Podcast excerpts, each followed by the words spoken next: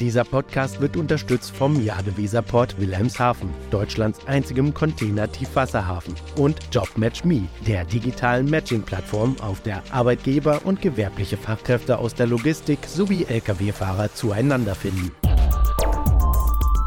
DVZ, der Podcast. News und Hintergründe der Woche.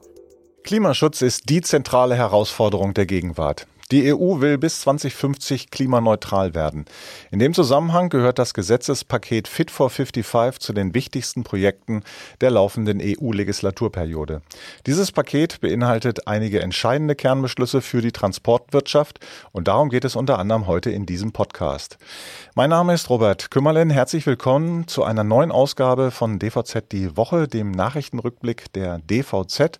Und an meiner Seite ist heute mein Kollege Frederik Witt, da Sven Benür gerade im Urlaub ist. Hallo Frederik, ich grüße dich. Ja, hallo Robert. Schön, dass ich heute dann mal dabei sein darf. Ja, gut, dann lass uns mal auf die Nachrichten der Woche blicken. Es ist ja wieder einiges los gewesen. Ja, du hast ja eben schon das Klimapaket der EU, EU genannt, aber wir blicken zuerst nochmal auf Deutschland, denn da hat der Bundesrat gerade Teile der vom Bundeskabinett beschlossenen Novelle des Mautgesetzes kritisiert. Die Vorlage der Bundesregierung sieht eine Anlastung der CO2-Komponente auf die Lkw-Maut ab 1. Dezember 2023 vor, was zu einer Verdopplung der Kosten führen würde. Am 1. Juli 2024 sollen zudem auch Lkw ab 3,5 Tonnen Nutzgewicht zur Mautzahlung verpflichtet werden. Ja, und zu beiden Punkten lagen der Länderkammer Empfehlungen des Verkehrs- und des Wirtschaftsausschusses des Bundesrats vor. Zustimmung fand die kritische Bewertung der Ausweitung der Maut auf Fahrzeuge des Güterkraftverkehrs ab 3,5 Tonnen technisch zulässiger Gesamtmasse. Dies führe zu einer kostenseitigen Belastung von Unternehmen der Logistik, heißt es in der Stellungnahme. Es sei davon auszugehen, dass sie die Mautmehrkosten weiterreichen, sodass Einzelpreisanpassungen zu erwarten seien. Auswirkungen auf das Preisniveau insbesondere auf das Verbraucherpreisniveau können daher nicht ausgeschlossen werden, urteilt der Bundesrat. Und ja, Wettbewerbsnachteile für Transportunternehmen müssten vermieden werden, wird gefordert. Mhm. Ja, demnach seien ja vor allem die Flächenländer auf eine feindliche Versorgung mit Gütern angewiesen. Und in der Stellungnahme heißt es dazu, gerade im Hinblick auf die Notwendigkeit der Aufrechterhaltung weitläufiger Versorgungsdienste wird eine Ausweitung der Maut kritisch gesehen. Okay, gut, dann begeben wir uns mal auf die europäische Ebene. Wir wissen ja, mit digitaler Dokumentenübertragung ist das in der Wirtschaft so eine Sache. Da sind die Unternehmen unterschiedlich weit. Und für etwas Nachdruck hat ein Beschluss des Europäischen Parlaments schon im Frühjahr 2020 gesorgt. Das elektronische Frachtinformationssystem soll bis zum Sommer 2026 kommen. Und dafür startet nun ein dreijähriges Projekt namens EFTI vor EU, das ist wirklich eine sehr technoide Bezeichnung, das ein länderübergreifendes System entwickeln soll. In der Kooperation eines europäischen Konsortiums von 22 Projektpartnern sowie der neun EU-Mitgliedstaaten Belgien, Estland, Deutschland, Finnland, Frankreich, Italien, Litauen, Österreich und Portugal sollen nun die Grundlagen eines europaweit einheitlichen Betriebs nationaler Zugänge, sogenannter EFTI-Gates, der Mitgliedstaaten geschaffen werden. Und die Führungsrolle dabei hat Estland. Diese genannten, von dir genannten Zugänge sollen dann zum Teil einer europaweit kompatiblen digitalen Umgebung für den Austausch von Logistik- und Transportdaten werden. Innerhalb des Projekts wird dieses System zunächst mit Beispielanwendungen im nationalen und grenzüberschreitenden Güterverkehr der von dir genannten neuen Mitgliedstaaten erprobt. Und diese Tests sind die erste praxisrelevante Maßnahme zur Umsetzung der EU-Verordnung zur elektronischen Frachtbeförderungsinformation. Also wie du schon gesagt hast, alles sehr, sehr technisch. Und damit werden die EU-Mitgliedstaaten und ihre Kontrollbehörden europaweit verkehrsüber, verkehrsträgerübergreifend verpflichtet, Transportinformationen aus dem Geltungsbereich der Verordnung digital zu verarbeiten. Genau, und nicht nur das, ab 2026 müssen dafür auch die Kontrollbehörden aller EU-Mitgliedstaaten in der Lage sein, Transportinformationen von Unternehmen über ein Plattform- und Gateway-System digital grenzübergreifend zu akzeptieren und verarbeiten zu können. Das Pilotprojekt soll nach Angaben des Bundesverkehrsministeriums, die haben das der DVZ so übermittelt, den grenzüberschreitenden See-, Luft-, Schienen- und Straßenverkehr einbeziehen. In der EU tut sich auch einiges in Sachen Klimaschutz, wie wir wissen. Und was sich in diesem Zusammenhang hinter dem Begriff Fit for 55 verbirgt, das erläutern wir nach einer ganz kurzen Unterbrechung. Hallo, sind Sie gleich da? Mit der Live-Sendungsverfolgung von Timocom teilen Sie Ihre GPS-Daten mit Ihren Geschäftspartnern selbstbestimmt und in Echtzeit auch über Schnittstellen. Vereinbaren Sie jetzt Ihre kostenlose Demo auf timocom.de-dvz.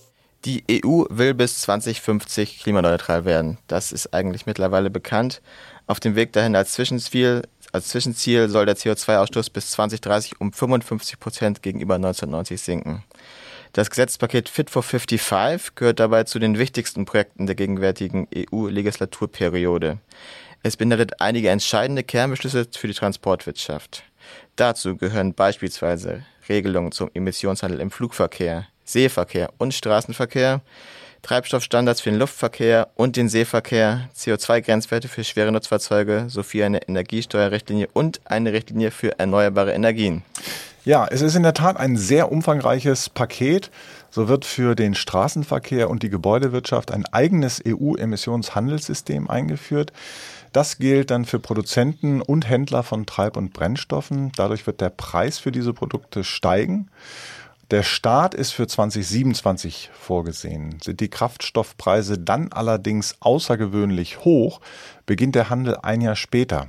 Steigt der CO2-Preis auf über 45 Euro pro Tonne, kommen zusätzliche Emissionsrechte als Preisbremse auf den neuen Markt. Haben Mitgliedstaaten bereits eine ähnliche CO2-Abgabe auf Brennstoff, wie zum Beispiel Deutschland, müssen sie das EU-System bis Ende 2030 nicht anwenden, sofern der nationale Preis mindestens so hoch ist wie der in der EU. Ja, allein dieses Beispiel zeigt schon sehr klar, es gibt sehr, sehr viele Wenns und Abers und es kann sehr schnell sehr kompliziert werden. Das gilt nämlich auch zum Beispiel für den Emissionshandel im Seeverkehr. Ab 2024 müssen Betreiber großer Schiffe, die EU-Häfen anlaufen, schrittweise Emissionsberechtigungen für den Treibhausgasausstoß kaufen. Zunächst für 40 Prozent, 2025 dann für 70 Prozent. Ab 2026 werden alle Emissionen kostenpflichtig, die in der EU und auf der Hälfte der Strecke zwischen einem EU-Hafen und dem nächsten Hafen eines Drittstaats entstehen. Unternimmt die International Maritime Organization, die IMO, keine vergleichbaren Schritte, soll die EU-Kommission bis 2028 wiederum überprüfen, ob die gesamte internationale Fahrtstrecke dem EU-Emissionshandel unterworfen wird. Dieser gilt dann neben Kohlendioxid auch unter anderem für Methan und Lachgas. Um eine Umgehung der Regeln zu verhindern, wollen die EU-Gesetzgeber Häfen nicht als Drittstaatshäfen zählen, die in der Nachbarschaft der EU liegen und häufig zum Umladen von Containern, dem sogenannten Transshipment, genutzt werden. Ja, und es gibt weitere Felder, in denen Regelungen beispielsweise als Kompromisstext zwischen EU-Parlament und Rat ausgehandelt sind und die Verabschiedung noch aussteht. Dazu gehören beispielsweise die Punkte Tank- und Ladeinfrastruktur für alternative Treibstoffe oder die Richtlinie für erneuerbare erneuerbare Energien oder Treibstoffstandards für Luft- und Seeverkehr. Alles in allem stecken in dem Gesetzespaket eine Menge Regelungen für die Transportwirtschaft, die sich damit in der kommenden Zeit nun auseinandersetzen muss. Und unser Korrespondent in Brüssel, Frank Hütten, der hat sich wirklich tief in diese Materie eingearbeitet, die wir hier nur ansatzweise anreißen konnten. Und wir können uns jetzt einmal seine Einschätzung anhören. Es wird ja oft gesagt, dass die Politik die Rahmenbedingungen setzen muss, wie der Verkehr nachhaltiger werden kann. Das hat die EU jetzt versucht mit dem Klimaschutzpaket Fit for 55. Jetzt ist es ganz wichtig, dass diese Signale diese Beschlüsse auch von allen ernst genommen werden und dass jetzt mit Hochdruck daran gearbeitet wird, dass umweltfreundliche Lkw, Schiffe, Flugzeuge, Züge gebaut werden, dass die nachhaltigen Kraftstoffe hergestellt werden und alles auch in einer Menge, dass die Preise dafür vertretbar werden, dass die Tank- und Ladeinfrastruktur aufgebaut wird. Und da müssen sich alle dafür einsetzen, die Transportbranche, aber auch Energieversorger, die öffentliche Hand muss investieren, die Fahrzeughersteller, die Verlader müssen sich beteiligen. Keiner kann das alleine schaffen. Denn wenn es nachher diese umweltfreundlichen Alternativen nicht gibt, dann müssen die Unternehmen nur Emissionshandelskosten zahlen und womöglich Strafgebühren, wenn sie die Treibstoffvorgaben nicht einhalten können. Aber sie können gar nicht umweltfreundlicher agieren und dann wäre am Ende niemandem geholfen, auch dem Klima nicht. In der aktuellen DVZ haben wir einen großen Überblick über die EU-Regelung zu Fit for 55, die Frank zusammengetragen hat. Das Ganze finden Sie natürlich auch online. Es ist zugegebenermaßen, das hat, glaube ich, schon die letzten Minuten hier gezeigt, keine ganz leicht verdauliche Kost. Aber es ist halt eine, die sich der Branche in den nächsten Jahren stellen muss und das bleibt wirklich niemandem erspart, der Logistik aktiv ist. Nun wollen wir aber nochmal zu einem anderen Thema kommen, das aber auch mit Nachhaltigkeit und mit Klimaschutz zu tun hat. In der dies, äh, DVZ haben wir diese Woche einen Beitrag von Wolfgang Lehmacher zum Thema zirkuläre Wirtschaft. Robert, vielleicht kannst du einmal ganz kurz erzählen, wer dieser Wolfgang Lehmacher ist und worum es beim zirkulären Wirtschaften geht. Ja, sehr gerne. Also Wolfgang Lehmacher berät unter anderem Startups und Investoren und er ist spezialisiert auf die Themengebiete Supply Chain Management, Transport, Logistik und Technologie. Er ist in Bonn geboren und hatte bereits viele verschiedene Funktionen bei Unternehmen und internationalen Gremien inne. So war er beispielsweise Director Supply Chain und Transport Industry beim World Economic Forum. Außerdem ist er Mitglied im Gremium der Logistikweisen und ja, er ist Buchautor. Und sein neues Buch, das hat er zusammen mit Johann Bödecker geschrieben. Das heißt Circular Economy, siebte industrielle Revolution, der Weg zu mehr Nachhaltigkeit durch Kreislaufwirtschaft. Ja, und die Kernbotschaft darin, die lautet nun, wenn Lebensstandard und Lebensraum erhalten werden sollen, dann ist ein radikales Umdenken verbunden mit einer Umgestaltung der Wirtschaft unausweichlich.